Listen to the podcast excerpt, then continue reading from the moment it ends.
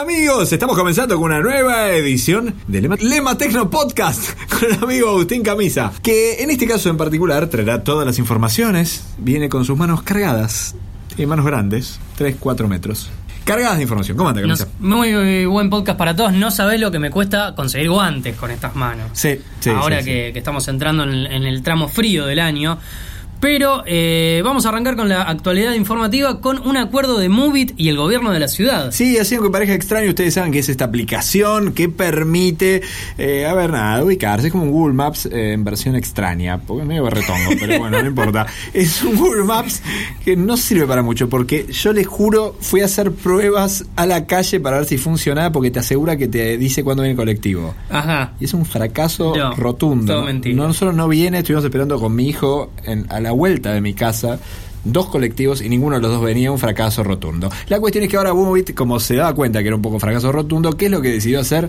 Un convenio con el gobierno de la ciudad y aseguran que para el año que viene todas las líneas de colectivo van a figurar en Movit diciéndote a qué hora y en qué momento llegan a la parada. Mientras tanto, Google Maps ofrece la, esa información estimada Sí, con los horarios que le pasan las compañías de, transporte. Muy difícil de, de precisar. Falla siempre porque la compañía de transporte después vienen tres colectivos seguidos juntos y no pasan las otras. La que funciona bien Hmm. cuando llega a .net. Eh, y después hay otro que se llama Ojos de Cielo. No tiene nada que ver con la canción de Pinto y esas cosas, pero en serio, son dos aplicaciones que funcionan muy bien. Yo no me acuerdo si es la 151, 152. Hay varias líneas en la ciudad de Buenos Aires. Por ahí están escuchando en México, no entienden nada de lo que estamos diciendo, no les importa demasiado. Pero en la ciudad de Buenos Aires, algunas líneas de colectivo funcionan. Y cuando llega, también funciona en Rosario y en algún otro lugar más, creo que Córdoba, donde tiene el- este servicio contratado, GPS adentro del colectivo y va indicando a través de red celular en qué lugar se encuentra. Muy simple, funciona, pero súper efectivo porque podés llegar exactamente a la parada el momento que está llegando el bondi. Si tenés que salir a las 6 de la mañana de tu casa, es bastante más que útil, sobre todo en, en invierno, por ejemplo. Por último, ya que hablamos de aplicaciones de mapas, hablo de Here We Go, eh, una muy buena aplicación, en este caso offline, te permite descargar el mapa, algo que ha, ha- ha hecho eh, Google Maps también, pero muchísimo menos eh, es el espacio que ocupa en tu teléfono el mapa, por ejemplo, de la Argentina. Si vos no tenés, eh, o sea, te habilita el GPS offline, simplemente con la localización de, tu teléfono, sin usar el pack de datos, tanto para si querés ahorrar los datos, como para si te moves en zonas donde no suele haber una buena conectividad de celular. Funciona tanto para la Argentina como para otros países. Vos descargás el mapa del país, no ocupan demasiado, nada que ver con lo que te puede llegar a ocupar un mapa de Google Maps y funciona muy bien. Here we go, ¿se llama? Here we go. ¿E- ¿Es de Google? No, Ah, no, no, es una aplicación Es una independiente. aplicación aparte. Bien, interesante entonces. Para descargar hay algunos mapitas también creo que para iOS, para la gente que tenga Apple ahí, que son para descargar y pueden funcionar. Pero tenemos más información eh, relacionada con celulares. Sí, justamente ya que mencionabas a Apple, eh, la semana pasada se conoció que iba a llegar al país eh, el iPhone 7 y el, es el 7 Plus de manera oficial. O sea, va a ser Apple el que lo va a importar como empresa a través de un acuerdo con Frávega y Garbarino. ¿no? Frávega y Garbarino y con Claro como operadora al, principio, después se van a sumar el resto de las operadoras y también otras casas de electrodomésticos. Se conoció el precio ahora. Sí, exactamente. El precio rondaría los 28 mil pesos en su versión de 38 gigas, no el 7 Plus, el 7. El 7, no el más grandote, digamos. Por otro lado, esto hace una comparativa muy rápidamente con el nuevo celular de Samsung. Exactamente, que también se lanzó la semana pasada en Nueva York y también se conocen los precios con los que va a venir a la Argentina. El modelo, el Galaxy S8, va a estar alrededor de 21 mil pesos y el S8 Plus alrededor de 27 mil, o sea, muy similares a los precios del iPhone.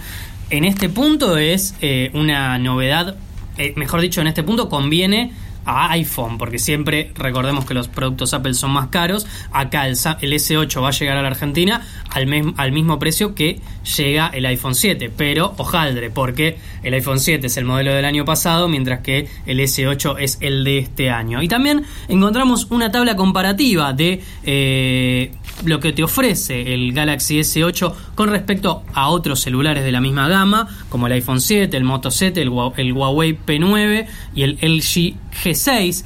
En tamaño de pantalla, el Huawei es el más grande junto con el, eh, el Samsung S8. En materia de eh, resolución de la pantalla, el LG G6 es espectacular la resolución que tiene con 2880 píxeles por 1440. Una barbaridad. Algo que supera ampliamente el Full HD. Claro, claro. Eh, que si se lo sumás con que tiene una pantalla muy grande, 5.7, estamos pensando en un celular que te va a servir mucho más para ver videos y, y películas que por ahí para eh, tipear un mensaje en WhatsApp. Lo que no termino de entender, digamos, Sí. tanta resolución. Digo, imagino que para la vista es menos cansador tener más resolución. Pero, digo, en una pantalla que es chiquitita, digo, porque son pantallas que. Mira que cantidad de pul- 5.7 está casi eh, a un nivel de una tablet, ¿eh? Sí, sí, es verdad. 5.9 también. Sí. Está al, al tamaño de una tablet chica o de un Kindle. Sí, es, es interesante, digo, porque están aumentando la cantidad de píxeles. Hay que ver si es el camino, porque en algún momento vamos a llegar como un punto máximo en el cual la cantidad de píxeles en cada pantalla, o sea, por, por centímetro cuadrado, digo, no va a tener como mucho más sentido. Bueno, es algo que estamos viendo en los televisores directamente, que ahí ya directa, ya no, no están compitiendo tanto por el nivel de resolución, o sea, nadie supera el 4K, sino en software y en manera de iluminación de esos píxeles, digamos, quién logra la imagen, y ahí ya va en gusto, la imagen más realista o el mayor contraste de pantalla o la mejor móvil, el mejor movimiento. ¿Sabes lo que pasa un poco con Samsung, que tiene un sistema de pantalla diferente al de, al de Apple?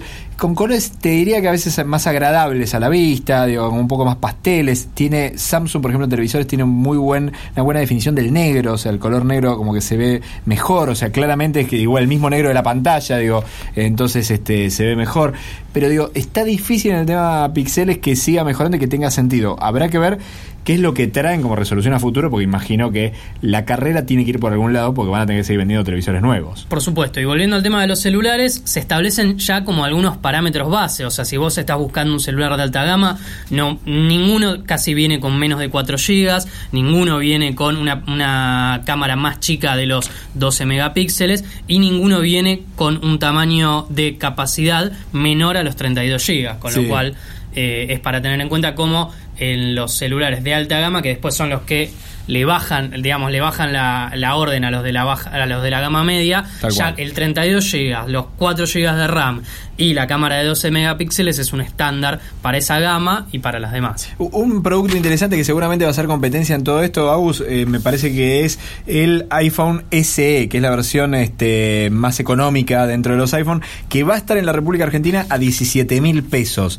Yo creo que para la funcionalidad de los iPhone, eh, con respecto a los Android, digo, que en general a veces tienen problemas de funcionalidad con el tiempo, los iPhones son, funcionan un poquito mejor con el paso del tiempo a veces, no los Android más caros, digo, pero los Android, Android de gama media. Sí.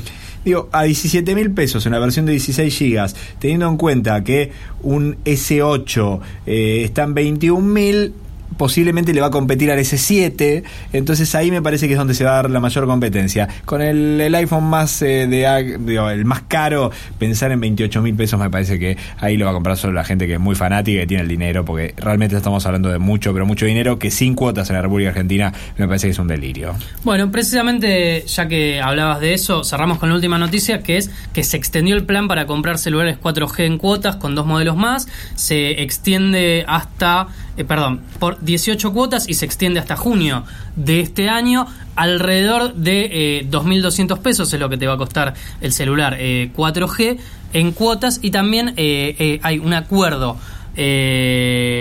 Mejor dicho, este acuerdo lo que hace es eh, darte 12 y 18 cuotas fijas y también eh, celulares, pero sí de baja de gama baja y se agregaron dos modelos que es el LG K4 y el Samsung J106 o J Mini Prime que eh, ya qué sé yo, con un giga de RAM, la verdad que es muy poco lo que te están ofreciendo, pero eh, si vos buscás por lo menos eh, cambiar y a moverte a la banda 4G, que cambia muchísimo Sí. la velocidad de navegación, es una opción, pero la verdad que eh, es muy poco lo que te están ofreciendo en materia de, de lo que de lo pero De bueno aparato, de lo que del aparato de lo que exactamente. o sea vas a tener una buena conectividad pero con un aparato que no te va a servir eh, para eh, navegar por internet directamente. Y si tenemos que hacer un disclaimer al final, yo digo, ojo, cuidado con las 50 cuotas que están tratando de este, dar para algunos productos, que no solo te aumenta el producto en miles de pesos más, sino que estás pagando por un celular. 50 cuotas. Eh, La cantidad de tiempo que eso significa es que seguro el celular se te va a destruir y lo vas a dejar de usar antes de terminar de pagar las cuotas. La obsolescencia de un celular al día de hoy está en alrededor de los dos, dos- dos- dos años aproximadamente. Eh, eso ya son 24 meses. 50 es más del doble, con lo cual... Delirio. eh, Me parece que no, no tiene ninguna utilidad. Aparte, ya un celular que es chico hoy, imagínate en cuatro años. Por eso, parece, parece extraño. Seguramente alguna gente se va a engrampar con eso. Veremos qué es lo que pasa, pero sería feito tener que estar pagando un celular dos años más todavía después de que el celular o te lo robaron, no se le rompió la pantalla y te sale más cara cambiarlo. En digo. ese punto, eh, el acuerdo que te suelen ofrecer tu operadora con un abono, ok, te ata el abono durante un año, pero ahora vos pensás que si lo tenés que pagar con tarjeta, eso te sale muy caro, sobre todo por el tema de los datos, te termina conviniendo más ese préstamo que te hace tu operadora eh, con un abono que sacar estos planes en cuota porque hay celulares muchísimos más interesantes a muy buen precio. Me voy a comprar un celular entonces. Bueno, está muy bien. en 50 cuotas. ¿Sabes qué, Lema? Tendríamos que tratar alguna vez de hacer un podcast y no hablar de celulares, pero ¿cómo hacerlo si es el acceso de la tecnología para el, el grueso de la mayoría de las Entonces la próxima vamos a hablar de... mm, retroexcavadoras con Eh. inteligencia artificial conectadas a la red de 5G? Pero si yo quiero manejar la distancia necesito un celular. No necesariamente lo puede hacer con una computadora Ah, de escritorio. bueno. Gracias, Camisa. A usted, Que tenga buena semana. ¿eh? igualmente, gracias.